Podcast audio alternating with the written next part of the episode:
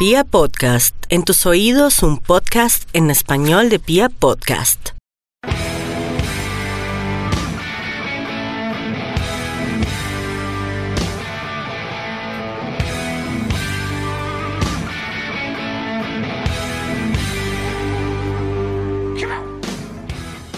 Hola, hola toda la República Cardenal. Los saluda la Guardia Albirroja Sur y les da la bienvenida a Radio Tribuna Roja, el podcast oficial de toda la hinchada independiente Santa Fe. Bueno, hoy sí tenemos un programa lleno de anécdotas, digamos, porque hace un año visitábamos a- al hotel y no apretar en la, en la situación más complicada de, de la institución, sino alentar y saca- logramos sacar de, del, del 8, digamos, a Independiente Santa Fe. Entonces estaremos recordando eso, estaremos contándole a la gente también la escuela de artes marciales, está cumpliendo años.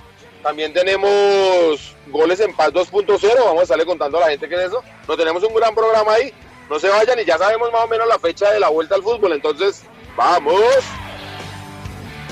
Tío Mufasa, ¿cómo vamos hermano? Cancero, Piojo, Ville, eh, nada, bien, bien, bien, ya, ya trabajando, como les venía contando, esperando la vuelta al fútbol. Y pues nada, saludando a toda la hinchada independiente de Santa Fe. Yo, ¿cómo va usted? Un saludo para usted, para Mufasa, para Santiago Villegas, para Camilo Oyentes, hombre, de Radio Tribuna Roja, y que sigue ahí vigente, hermano, al pie del cañón junto a Independiente Santa Fe y la actualidad de la hinchada. Un saludo para todos. Así es, Piojo, eh, más o menos se está manejando el 20 de septiembre la vuelta al fútbol, ¿no?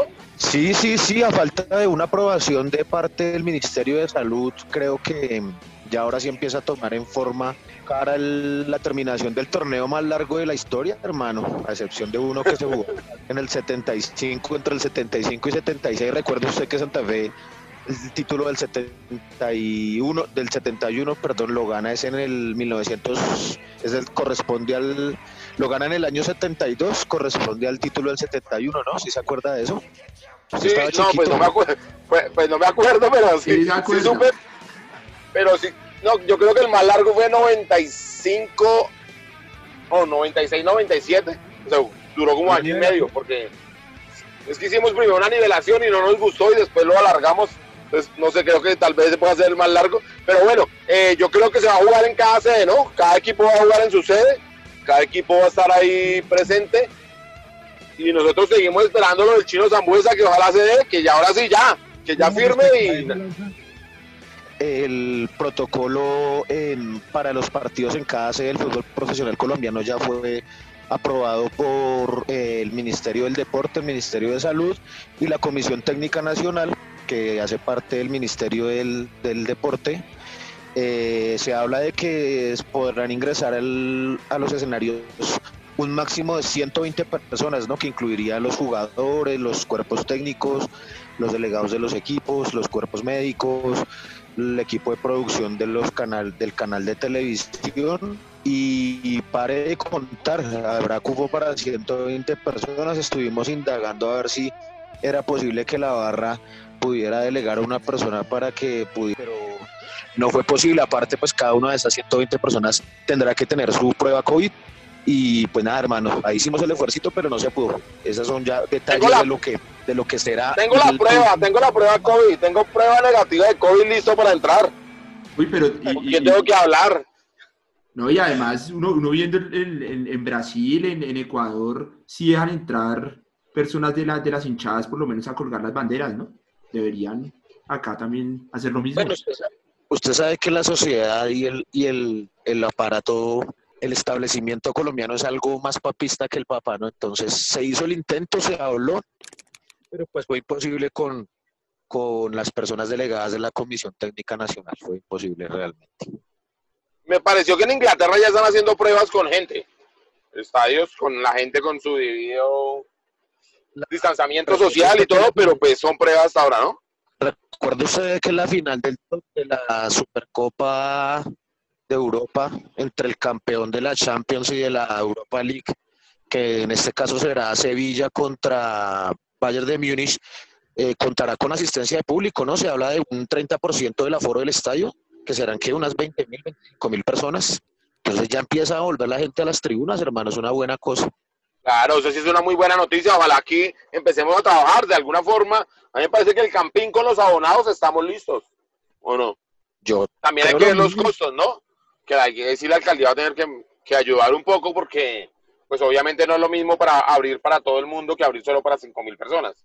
Los costos no pueden ser igual. Igual pues como habrá que tener distanciamiento, se supondría que se, abría- se abrirían todas las tribunas, pero eso hace parte del escenario de la especulación, Lanzario. Yo creo que, que pues ahí, yo creo que ahí nos falta todavía algo. Por ahora que empiece el fútbol, hermano, que ruede la pelota y así sea que lo veamos por TV, porque qué más se puede hacer. Bueno, y- ahí le quiero hacer una pregunta a la hinchada, digamos no a la hinchada, sino a nuestros oyentes más bien, es si les gustaría que nosotros transmitiéramos por alguna, alguna forma, alguna plataforma, audio nomás, obviamente, esos partidos. Uy, Que Que nos cuenten ahí por nuestras redes, ¿no? A ver si nos animamos o qué. usted persiste con eso de ser relator, hermano. No, no, yo persisto es con tener a la gente informada y que no tengan que, que aguantarse a Carlos Antonio Vélez. Yo quiero que la hinchada de Santa Fe se logre liberar de señor. Y que llegue Julio César. No, no, no, que llegue cualquier otro. Si es Julio César está bien. Pero bueno, le preguntamos a la gente, de pronto la gente dirá, como usted, ah, este man sí es cansón, mejor dejemos ahí a... Y porque Ah, usted, es- tuvo unas, usted tuvo unas experiencias como relator, pero usted no se Es- identificó, no, no sacó chapa de relator, ¿qué pasó? No, ¿Quién es usted? ahí vamos. Julio César, el, el monstruo del, del relato, el monstruo No, no, no, no. ¿Cómo se llamaría? ¿Cómo se llamaría? ¿Cómo se pondría? No, no, pues yo no me pondría nada, ya tengo mi chapa que lanza y tales, pero ahí vamos, íbamos aprendiendo, íbamos viendo un camino. No es fácil, quiero decirles que no es fácil tener un propio estilo, pero ahí vamos aprendiendo. del León. Pero bueno, eh, le, pero le dejamos ahí, le transmitimos ahí a nuestros oyentes para que nos cuenten por redes, en Twitter, en Facebook, en todos lados, para que nos digan si, si les parece, digan, no, que man tan cansón, quede quieto Mm. más bien, mijo. No es sencillo, ¿no, Lanza? No, no, no es fácil, hay que Ah, decir que no es sencillo. Pero hace unos años para criticar al don, al jefe ahí de Radiopolis, al patrón, ahí sí estaba primero, pero es que el, el palo de mango ya estaba cansón. La mandó por encima del palo de mango, ya no. Pero, pero bueno, volvemos a decir que la gente. Mufasa, ¿tenemos algo más de, de la actualidad de Independiente Santa Fe? ¿Alguna otra novedad o alguna cosa? No, no, señor, no, no, eso es esperando la vuelta al fútbol. Se, se dice que para el 20 de septiembre más o menos ya está de vuelta la pelota. Entonces, pues nada, esperemos a ver que si vamos a transmitir los partidos del Rojo. Ya, Bueno, eh, a la audiencia que el formato del torneo se mantiene, ¿no? Sigue, seguimos como veníamos, ahí estamos trepidantes terceros ahí arriba peleando la punta, ¿o qué? sí, vamos a, a ganar en Pereira. O sea, seguimos esperando el partido en Pereira. Ese sí nunca lo hemos esperado tanto un partido. Pero suponemos que Santa Fe el 20 de septiembre de jugar en Pereira contra, contra el recién ascendido. Sí, Eh. ¿Qué nos queda? Mandarle un saludo, un abrazo a Fainer Torijano, que está cumpliendo años hoy, ¿no? Sí, señor, está cumpliendo años. Es. Que sean muchos más. Y bueno, no mucho más. No nos queda más de la actualidad. Esperar que, que firmen al chino y listo. Vamos por ese copa a copa. Eh, ahora sí, Mufasa, pasemos a lo que sería Goles en Paz, segunda versión. ¿Qué Sí. podemos contar de eso? Pues nada, Goles en Paz eh, fue un, programa que, que se inició más o menos para el año 99, si no estoy mal, en el gobierno de Peñalosa, y que pues fue creado para la convivencia de las barras en, en la ciudad de Bogotá y que tengo entendido que después se replicó en, en otras ciudades. Eh, más bien cuéntenme ustedes, fue un éxito ese, ese programa, ¿no? Pues Mufasa, Eh. digamos, esa primera versión, eh, pues muy bien lo señala, eh, se trataba de lograr un tema de convivencia, pero sobre todo en el estadio El Campín, ¿no? Era goles en paz. Eh, por primera vez, pues eh, como que se implementaron una especie de gestores entre las autoridades y las barras. Las barras, digamos que se institucionalizaron de algún modo en su diálogo con, con los gobiernos distritales y eso permitió visibilizar liderazgos tanto positivos como negativos y de allí lograr mejores comportamientos de las barras dentro del dentro de los escenarios. No sé las qué recuerdos tenga usted, hombre, que también tuvo que, que hablar ahí con esa gente. No, pues recuerdo que al comienzo no les creíamos mucho, pero es que éramos muy jóvenes, ¿no? Y no nos, que, no nos gustaba ninguna autoridad. No entendíamos lo importante que era, pues, que las autoridades le dieran atención a, la- a las hinchadas, a los muchachos, sino pues queríamos hacerlo todo libre. Entonces, creo que para ellos, y, y, si logramos tenerlo algún día aquí invitados, pues les vamos a contar porque fue muy difícil. Nosotros éramos, pues me acuerdo del primer partido que nos dieron unas camisetas y las tiramos a, a la pista atlética en esos tiempos. Sí, y cosas de esas. Pero luego sí fuimos entendiendo, fuimos creyendo, y como dice Piojo, fue muy importante para visibilizar pues a las barras y a los líderes de esas barras que venían trabajando por esas cosas. Pero Piojo, ¿cómo sería esta segunda versión? ¿Qué se piensa? Pues Lanza, la idea de esta, de esta nueva versión es obviamente pues em, trabajar sobre lo construido, sobre los protocolos que ya digamos demanda la ley para el normal desempeño del fútbol profesional en, un estadio como el Campín eh, y como segunda medida, hermano, eh, llevar eso a los territorios. Hay que, mm, hay que llegar a las localidades. Mucha gente tal vez no lo sepa, otra gente sí lo, sí lo sabe de primera mano. El tema de la violencia es muy crudo, muy crudo en las localidades. Y pues, hombre, lamentablemente se pierden muchas vidas, se, pierden proyectos de vida, se pierden, eh, se derrama sangre, hay que decirlo en las localidades y lo que se trata es de que por fin Bogotá tenga un programa de convivencia y de prevención, no solamente para el estadio, sino que de alguna manera pueda abordar los territorios y con ello pues se pueda mejorar la convivencia, ¿no? Ya, ya se sabe, digamos que en este, en este momento histórico de las hinchadas, pues ya sabemos, digamos, de, los asentamientos, de las, eh, digamos, de la ubicación geográfica, etcétera, etcétera. Y pues se trataría de aprovechar, digamos, esto para, para empezar un trabajo preventivo y, de convivencia en esos territorios. Entonces, esa es como la ambición eh, de primera medida. Y segundo, algo un poco más ambicioso, pero también necesario, que sería implementar sí una política pública eh, para Bogotá. Es decir, que, esté dentro de la política, que sea el gobierno que sea el que llegue, eh, tenga que ponerle cuidado a este tema, tenga que invertirle, tenga que invertirle recursos y, y, mucho pensamiento y que no sea de voluntad política de, un alcalde que quiere y de pronto llega otro que no quiere. Entonces, nos parece importante que ojalá Goles en Paz 2.0 pues pueda implementarse una política pública para Bogotá en materia de convivencia y prevención en torno a las hinchadas de fútbol. Digo, ¿quiénes componen el, este programa? O sea, ¿quiénes hacen parte de este programa? Las barras y quiénes más estarían inmiscuidas en, en esto? Bueno, no, por el momento, por el momento, eh, los principales actores son la mesa distrital de barras, que la componen seis barras del distrito, que son la barra Comandos Azules, eh, Blue Rain, la barra de los del sur de Nacional, el Disturbio Rojo de América, la Nación Verdolaga de Nacional, y pues la, número uno, la Guardia Albirroja Sur del, del inmenso Independiente Santa Fe, hermano. También pues tenemos ya ahí vinculado un asesor, tenemos una persona eh, que asesora mm, el, programa directamente del despacho que es Alirio Amaya. Esperamos eh, contar con él y, poder extender un programa más amplio para hablar de este tema y pues sería muy pertinente con él. Y tenemos al director del programa, que es Néstor Daniel García. Él es el subdirector de Diálogo Social de la, de la mm, Secretaría de, Gobierno. Entonces, ese es, digamos, el equipo inicial con los que venimos trabajando. Eh, decir que dentro del, equipo también hay una, una chica, pertenece a la Barra de los del Sur, eh, porque el programa pues también va a tener un, enfoque de género eh, como, un, como una línea estratégica transversal, junto con el tema de, de comunicaciones, de empleabilidad y pues de, prevención. No, pues muy bueno que, vuelva el programa porque el programa dio muy buenos resultados, por eso se extendió a todo el país.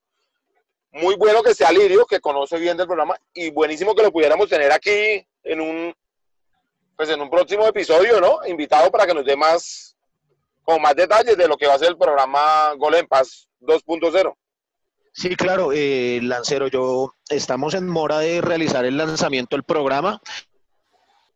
Entonces yo pienso que puede ser pues para la ciudad, que lo haga la, alcaldesa, que lo haga el secretario de, gobierno, y pues que tengamos a Lirio acá para que le explique a la hinchada independiente Santa Fe de primera mano sus percepciones, sus miradas y lo que él piensa del programa, ¿no? Sí, sí, sí, sería muy bueno. Eh, de- lo dejamos ahí el, el- esto como en puntos suspensivos para cuando podamos tener a, a Lirio nos, con- nos cuente más detalles, nos cuente dónde se empieza a trabajar, que el programa llegue a las localidades, porque como usted contaba, hay veces, como no hay problema en el estadio, la gente cree que ya está todo en paz y realmente los problemas serios están ocurriendo dentro de las localidades donde, estaban, pues, donde estamos perdiendo vidas o gente que está terminando en el hospital. Sí, Lancero, y, preguntarle también a la, a, a que de pronto, como pronto vamos a tener a Lirio, Dios quiera que lo podamos tener dentro de ocho días, ¿qué preguntas tienen sobre, sobre este programa para que él la resuelva? Ah, bueno, entonces que la hinchada nos haga, el- pues nuestros oyentes nos hagan llegar esas preguntas y nosotros se las transmitimos a Lirio para, pues para información de todos, ¿no?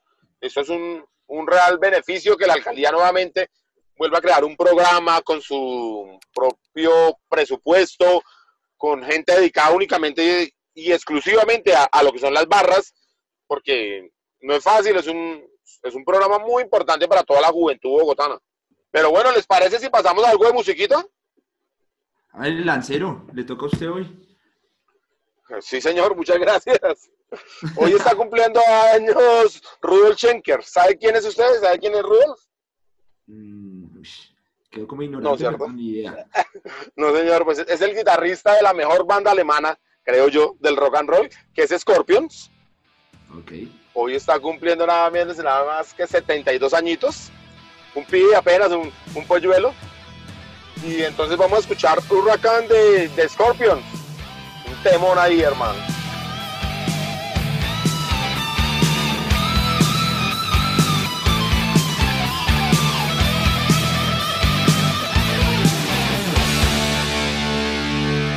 It's early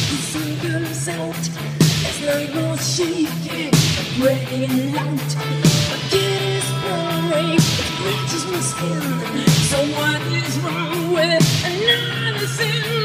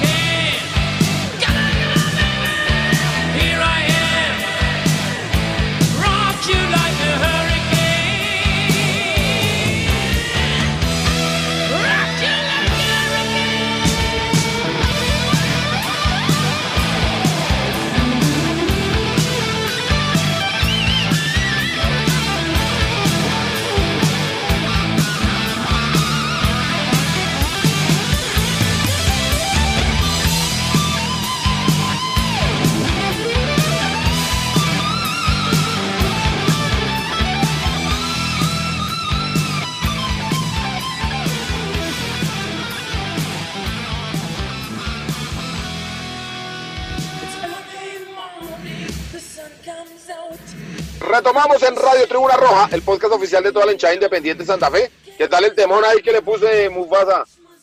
Bueno, bueno, bueno, no, no entendí mucho la letra, pero sí, chévere. Ah, Scorpion, es su, Scorpion cambió el mundo, hermano. ¿Has escuchado Vientos de Cambio? Dicen que esa canción inspiró la caída del muro de Berlín. Vean, pues. No, estamos hablando de una banda legendaria. Bueno, y hablando de, de paradigmas, de romper paradigmas, hace un año la Guardia del Birroba Sur lo rompía a todos. ¿Lo recuerda usted, Mufasa? Sí, claro, como no, que tuvimos programas donde no sabíamos qué más hablar, ni no sabíamos qué, ni siquiera qué hacer, no, no es que no supiéramos, porque digamos ustedes la tenían clara, más bien usted y Diego sí tenían que siempre tocaba respaldar.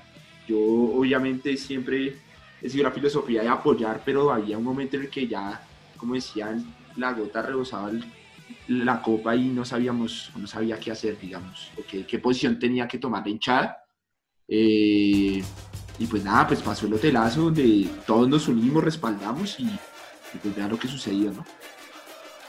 Sí, fue realmente un gesto increíble de parte de la Guardia, donde todos los sectores hablaban de que la barra se había vendido, de que la barra ya no era la misma, y la barra consciente de que los muchachos venían trabajando y que los resultados no se daban, pero que ya iban a venir, que era el momento de arropar en lugar de ir a, pues como apretar, que usualmente es lo que hace una barra, y las cosas salieron muy bien, fue una cantidad de gente, además, tan, pero no, digamos, la Guardia lideró, pero toda la hinchada copió, se sumó y, y fueron los resultados muy buenos.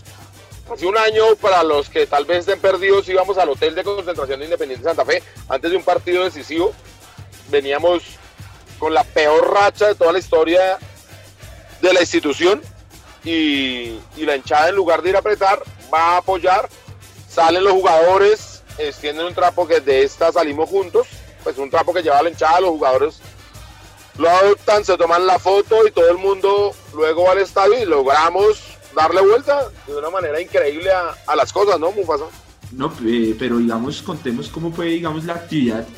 Resulta que cada parche tenía que, o no tenía, más bien se le, se le, se le pidió que, que escribieran una frase como de apoyo.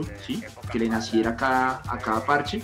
Eh, fuimos a, las afueras del, del hotel, teníamos que unas 40 frases eh, apoyando a los muchachos, solo cánticos de, de, de que vamos por, a salir de esta juntos, sale la bandera que, que su merced cuenta que es de esta salida juntos, valga la redundancia, y, y pues nada, una fiesta, parecía que estuviéramos celebrando eh, un título, el paso a, a una final, porque eso era pólvora, la gente eh, se sentía la buena energía, ¿sí? Los jugadores, de hecho, después fuimos a, a- a- a varias personas de- del equipo donde decían, nosotros pensábamos que, que si salíamos nos iban a ir a putear, pero no porque... Sí, por ejemplo, por ejemplo, lo interrumpo ahí, Leandro Castellanos después estuvo con nosotros en el programa y nos decía eso. ¿no? Cuando ustedes llegaron al hotel dijimos, no, ahora sí se pusieron las cosas feas y se quedan completamente sorprendidos de lo que veníamos era alentarles, a decirles vamos a salir de esta, vamos que ustedes son capaces y, y fue pues fue muy beneficioso y creo que dimos nuevamente cátedra de cómo alentar a un equipo en las malas, ¿no? Claro, y, y a lo que, lo, que venía contando era que ellos no era porque el hinchada de se, se caracterizara por apretar, no, sino porque sabían del momento que estábamos viviendo, que ellos también lo sufrían, y también lo que usted contaba, que una, una barra brava, pues eh, en este momento lo que llegas a, a tratar mal y a, apretar. Y creo que también eso se vio reflejado, digamos, en el campo donde pues, llegamos a, llegar a la final, pues estuvimos a punto de hacerlo, y, y, pues en el cariño que, que ha despertado pues esta hinchada y que le transmite a los jugadores. Pues yo creo que por eso es que, que se está identificando este equipo. Sí, señor, y por eso es que necesitamos mantener el equipo, la unión. Digamos que no se pudo dar el semestre pasado, no solo por nosotros, porque el árbitro, creo yo, metió la mano, pero bueno, eso ya pasó. Eh, pero está ahí, seguimos, teníamos que continuar con el grupo unido, pero es tan importante que sigamos y aprovechemos esto que se va rapidito. Todos juntos somos capaces de lograr volver a Copa Libertadores, que es lo que necesitamos. Y claro, nosotros esto que la labor como hinchada es, pues, digamos, ahorita no, no es que podamos hacer mucho, pero tan pronto en puerta tenemos que llenar y tetear el estadio. No, pero-. Pero Mufasa, eh, yo creo que la, la Guardia del Birroba Sur, por ser la número uno, por ser el referente de hinchadas en el país, va a tener que buscar la forma de, de siendo responsable, sin ir a cometer ninguna estupidez, siendo, va a tener que buscar la forma de cómo alentar. Vamos a ver qué se nos ocurre, pero algo vamos a tener que hacer. Ah, claro, sí, señor, sí, sí. Esperemos primero que vuelva el, el- el fútbol y ya después miraremos qué ocurre. ¿no? Alguna forma, hay, que buscar alguna forma de decir pre- presente.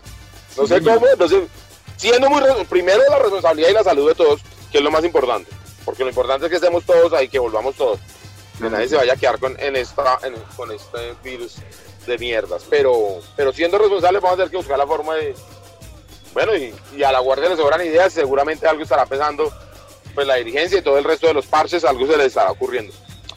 Y ya que andamos en recuerdo, ¿le parece si pasamos a la histórica tribuna cardenal? Señor, sí, claro. Ahí Perucas. Eh, sí, continúe, perdón. No, nada, eh, que, que Perucas eh, hoy tiene, tiene la foto de un jugador. Eh, ¿Usted nos puede contar un poco, dar la introducción a, a- a la histórica tribuna cardenal del día de hoy?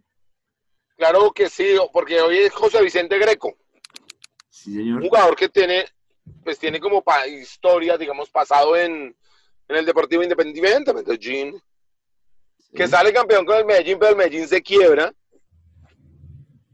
Y entonces, pues, viene, viene Independiente Santa Fe. Y hay que recordarle a la gente, y eso hay que dejarlo muy claro y que todos lo sepan, Medellín y Nacional se quiebran para el año 1958.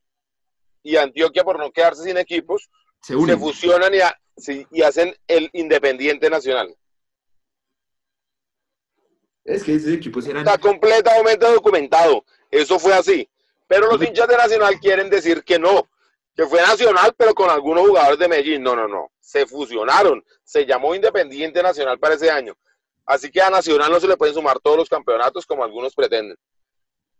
Ok. sí. Solo dos equipos en Colombia han jugado todos los campeonatos desde 1948 hasta la fecha. Los de la capital, ¿no? Sí, señor, así es. Así que los hinchas de Nacional quieren bajarlos de ese bus porque ellos no, No, que ellos Es para ese año se fusionaron con el 80. Medellín. Sí, obvio, pero es que ellos quieren hacer que jugaron todos los torneos y no es cierto. Pero entonces démosle paso ahí a José Luis para que nos cuente de José Vicente Greco.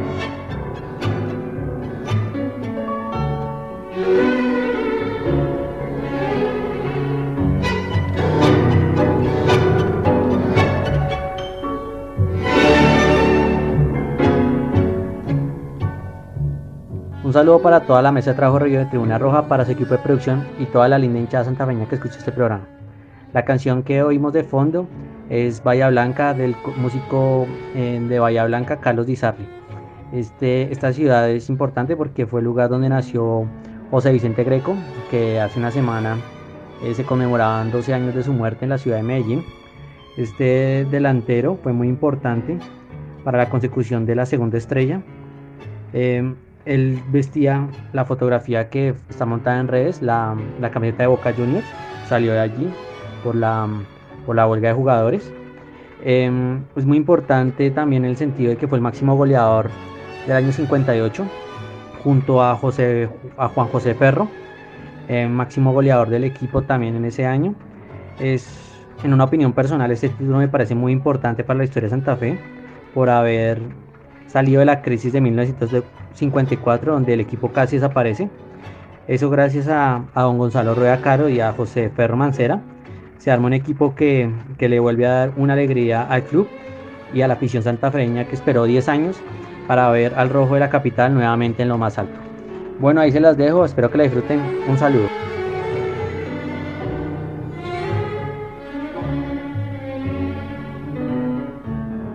Volvemos en Radio Tribuna Roja, el podcast oficial de toda la hinchada independiente de Santa Fe. Y bueno, Mufasa, cuénteme ahora sí de lo de la Escuela de Artes Marciales que andan de cumpleaños. Eh, sí, señor, hace un año eh, los muchachos de OSA crearon la, la ADC, así se llama, Fight Club, que es una escuela de artes marciales mixtas y entrenamiento funcional. Eh, bueno, eso comenzó, como le digo, en la localidad de Bosa, pero se han venido uniendo más parches. David Ulloa, el loco de, de, de Bosa, nos, nos cuenta, digamos, cómo ha sido este proceso para el fortalecimiento de, de esta escuela de artes marciales mixtas. Entonces, pues ahí Ah, entonces- invitado. Entonces, Villegas, hágame un favor, pásemelo ahí de una para, para saber más de la escuela. Bueno, estas son las notas que me gusta hacer, los proyectos que surgen en, la Guardia Albirroja Sur. Eh, hoy tenemos a David Ulloa, más conocido como El Loco, eh, hablándonos sobre el EADC Fight Club, eh, una escuela de MMA. Eh, bueno, Loco, bienvenido a Radio Tribuna Roja y cuéntenos cómo fue el inicio de esta escuela. La escuela inició pues por un gusto entre varios integrantes del parche de la academia, los cuales nos atraía el entrenamiento funcional, el CrossFit y pues eh, nos llamaba la atención mucho las artes marciales mixtas y pues sus diferentes disciplinas de combate que, que lo que conllevan a él. Entonces pues empezamos como a realizar nuestros propios ejercicios basándonos en nuestros conocimientos y utilizando uno que otro elemento pues deportivo que teníamos, lazos, una pesita, eh, cosas así, muy básicas. Eh, en este medio pues conocimos también a alguien de la barra, el profesor David Montaño, el cual es integrante del parche Red Guards, de la guardia también, el profe Bengalas, como lo conocemos muchos, el cual pues nos brindó su, su conocimiento, su experiencia y parte de su tiempo pues para guiarnos en, en- en esta disciplina y pues en este, en este proceso como del entrenamiento funcional y las artes marciales mixtas. Entonces todo empezó fue como con un gusto hacia, hacia, hacia este deporte y, pues nos fuimos como proyectando más hacia, hacia los jóvenes de nuestro parche, hacia los jóvenes de nuestra comunidad y, como por abrir un espacio diferente que no fuera el fútbol, puesto que pues, para nosotros el fútbol siempre ha sido pues nuestra pasión más grande, seguir en Independiente Santa Fe, pero veíamos como la necesidad de practicar o ejercer otro tipo de deporte y pues eh, se vio el, el, el, proceso de, de- se dio de, de iniciar esto y pues ahí vamos hasta el momento eh, proyectándonos, trabajando fuerte y pues promoviendo muchas más gente a que, a que participe. Bueno, ¿y qué están entrenando? Para los que no saben qué es MMA, ¿será que nos puede contar qué es lo que ustedes hacen cada vez que hay entrenamiento? Nosotros en este momento estamos entrenando MMA o artes marciales mixtas, como bien su nombre lo dice, pues es la combinación de diferentes disciplinas de combate, como lo son el jiu-jitsu, el muay thai, eh, el kickboxing, el boxeo, y pues obviamente combinadas dentro, dentro de una sola disciplina. Eh, también hacemos un poco en el énfasis del entrenamiento funcional, puesto que es algo muy importante y complementario para el desarrollo y la ejecución pues, de este deporte. Bueno, ¿y por qué hacer una escuela de MMA? ¿Por qué hacer una escuela MMA? Eh, nosotros pues viendo el desempeño, el compromiso y la disciplina pues de los que empezamos en esta, en esta actividad eh, y viendo pues que más personas iban llegando, más gente de nuestro parche iba llegando y, que tomaban de una manera muy grata esta actividad y, se veía que, estaban comprometidos, pues decidimos proyectarnos hacia, hacia conformar la escuela de artes marciales mixtas eh, pues del parche. Eh, también obviamente invitando a, a las personas que, que quisieran hacer parte de este proceso, pues no, no estamos cerrados a, a que otras personas lleguen, puesto que el deporte pues es algo para todos y, yo creo que abrirle estas oportunidades a muchas personas es, es importante. Además pues que esto fue algo que, que quisimos hacer también pues para promover la actividad física, mitigar un poco el consumo de sustancias alucinógenas dentro de nuestros jóvenes, brindándoles un espacio diferente en el cual pudieran aprovechar y, y- pudieran hacer una actividad que, que les beneficiara en su, en su salud, en su, en su vida, que les cambiara también un poco me- la mentalidad. Entonces pues realizamos pues o nos lanzamos con este proyecto, el cual pues gracias a Dios y hasta el sol de hoy pues ha tenido una, una excelente acogida. Eh, trabajamos también muy desde lo social, cambiándole la mentalidad, la mentalidad a los jóvenes, entonces yo creo que, que eso fue el, el, el por qué hacer una escuela de MMA, en cambiar la mente de nuestros jóvenes, eh, en cambiar también el estilo de vida de muchos de nuestros integrantes y pues promover este bonito y, eh, deporte en nuestra gente. Ustedes como Academia de Bosa son los precursores, los que iniciaron este proyecto. ¿Se han unido más parches de la guardia a los entrenamientos? Eh, sí, sí se han sumado más, más personas de la guardia, más integrantes de varios parches. Tenemos gente de la 22, gente de Kennedy, del Tintal, gente que llega desde la 80, desde el centro, desde la 170.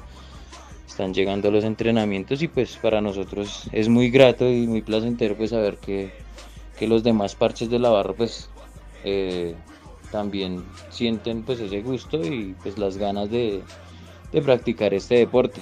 Pues también se nos ha sumado ahorita pues gracias al profesor David Bengalas eh, el- la suma de, de otro, otro profesor que nos aporta también conocimiento, él es Alejandro Reyes, otro integrante pues también ahí de Redwards, el cual pues nos ha brindado también más de su tiempo y más de su conocimiento y ha fortalecido este proceso, entonces en sí se han sumado muchas más personas de la barra y, y- y de la comunidad.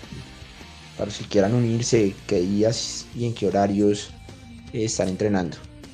Nosotros nos encontrábamos entrenando los días miércoles y viernes a partir de las 7 de la noche, entrenamos aproximadamente dos horas y media. Eh, ahora pues por cosas de la pandemia, pues por todo esto, eh, estamos entrenando los domingos, 7 y media de la mañana, en el Parque de Bosa por venir, ahí al lado de la Universidad Distrital de Bosa. Tengo entendido que es un costo mínimo el que ustedes cobran para, para poder entrenar. ¿Cómo están manejando los precios? Eh, nosotros pues en este momento manejamos algo muy mínimo, es un, es un aporte de 3 mil pesos por clase y, y ya. Eh, la disposición, eh, la hidratación personal, en este momento pues llevar sus elementos de, de bioseguridad y toda la actitud pues para, para realizar eh, la actividad física.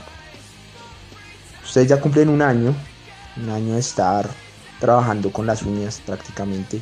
Eh, ¿Qué les hace falta para mejorar el entrenamiento? ¿Qué nos hace falta para mejorar?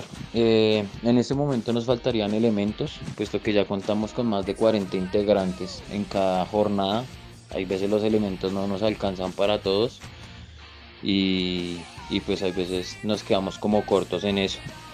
Eh, quizás también nos faltaría una sede, una sede física en la cual pues tengamos la seguridad y el confort de, entrenar en un lugar propio y pues que nos dé esa seguridad de, de estar en un espacio tranquilo y pues que no estemos como por decirlo así a la intemperie. Contamos pues con este trabajador social que también es un integrante del parche y de la barra, eh, parcero Diego Tapia. Eh, contamos con el trabajo de- del entrenamiento funcional con integrantes de nosotros que están calificados, certificados, pues hicieron sus estudios en entrenamiento deportivo y pues contamos en este momento con los dos profesores, David Montaño y Alejandro Reyes, los cuales pues nos dan su conocimiento y, y su experiencia en las artes marciales mixtas y pues en sí eso sería lo que nos faltaría, un poco más de elementos como para fortalecer y quizás el espacio como para sentirnos seguros y, y gratos en, para practicar este deporte. Bueno, muchísimas gracias él, loco. Continuamos en Radio Tribuna Roja, el podcast oficial de toda la hinchada independiente de Santa Fe. Queremos enviarle una felicitación a la escuela, que sigan trabajando y que ojalá puedan abrir una sede pues más al norte o algo así, ¿no? Claro, claro, la idea es para todos, digamos que vivimos al norte de la ciudad también, podamos, eh, nos quede cerca el desplazamiento y, y poder entrenar, porque yo creo que estamos en guardia para todo. Bueno, ojalá y ojalá sigan creciendo, vienen haciendo un trabajo muy importante. A todos ellos felicitaciones y, que la escuela siga para adelante. Un proyecto más de la Guardia del Birroja Sur, la número uno del país. Eh, Mufasa, y viene, viene el especial con la, con la chica, con la mujer, con la única mujer que tenemos de coleccionistas. ¿Que si lo vi? Sí, señor. Claramente, lo, lo vi a usted muy bien ahí, eh, una añal Claret, se nota que es del, del núcleo de la barra, pues de- hace parte de la, de la guardia, uno de los parches de la, de la barra, eh, tiene varias camisetas, es curioso que, pues que, que digamos, eh, como, como le digo yo, como, como la talla, ¿no? Que- Sí, que claro, es que es bien, es bien difícil para ellas, digamos, porque las marcas anteriores nos sacaban para ropa para mujer y pues les tocaba de niños y las mandan a arreglar. No, es un labor muy importante de Nancy. Para los que no lo han visto, los invitamos a que vayan al canal de la Guardia del Birroba Sur en YouTube y se suscriban, activen la campanita y vean ese y los anteriores capítulos y el que viene el jueves, que en ese va a estar Mufasa. Cuénteme, Mufasa, cómo le fue. No, no, excelente. Estuvimos con Jeffrey. Tiene 142 camisetas. Eh, Uy, por Dios, qué buen número. y no, y las tiene muy bien organizadas, eh, tiene unos detalles que le vamos a estar contando en el especial que, que uno al ojo de la persona normal no, no, no lo detallas, pero que ellos tienen sus cositas, ¿no? Sus, sus, sus, sus detallitos de coleccionista y saben mucho de cosas que lo que le digo uno no se da cuenta. Entonces, pues ahí les vamos a estar contando. Eh, muy querido él, nos abrió las puertas de su casa, su señora madre también se portó muy bien. Y, y, pues nada, los invitamos este jueves a que vean el quinto capítulo de, de especial de camisetas. ¿Cuántos nos quedan? Nos quedan tres, ¿verdad? Si Dios Tres quiere. o cuatro. Ahí estamos, ahí estamos hablando porque estamos intentando una figura final.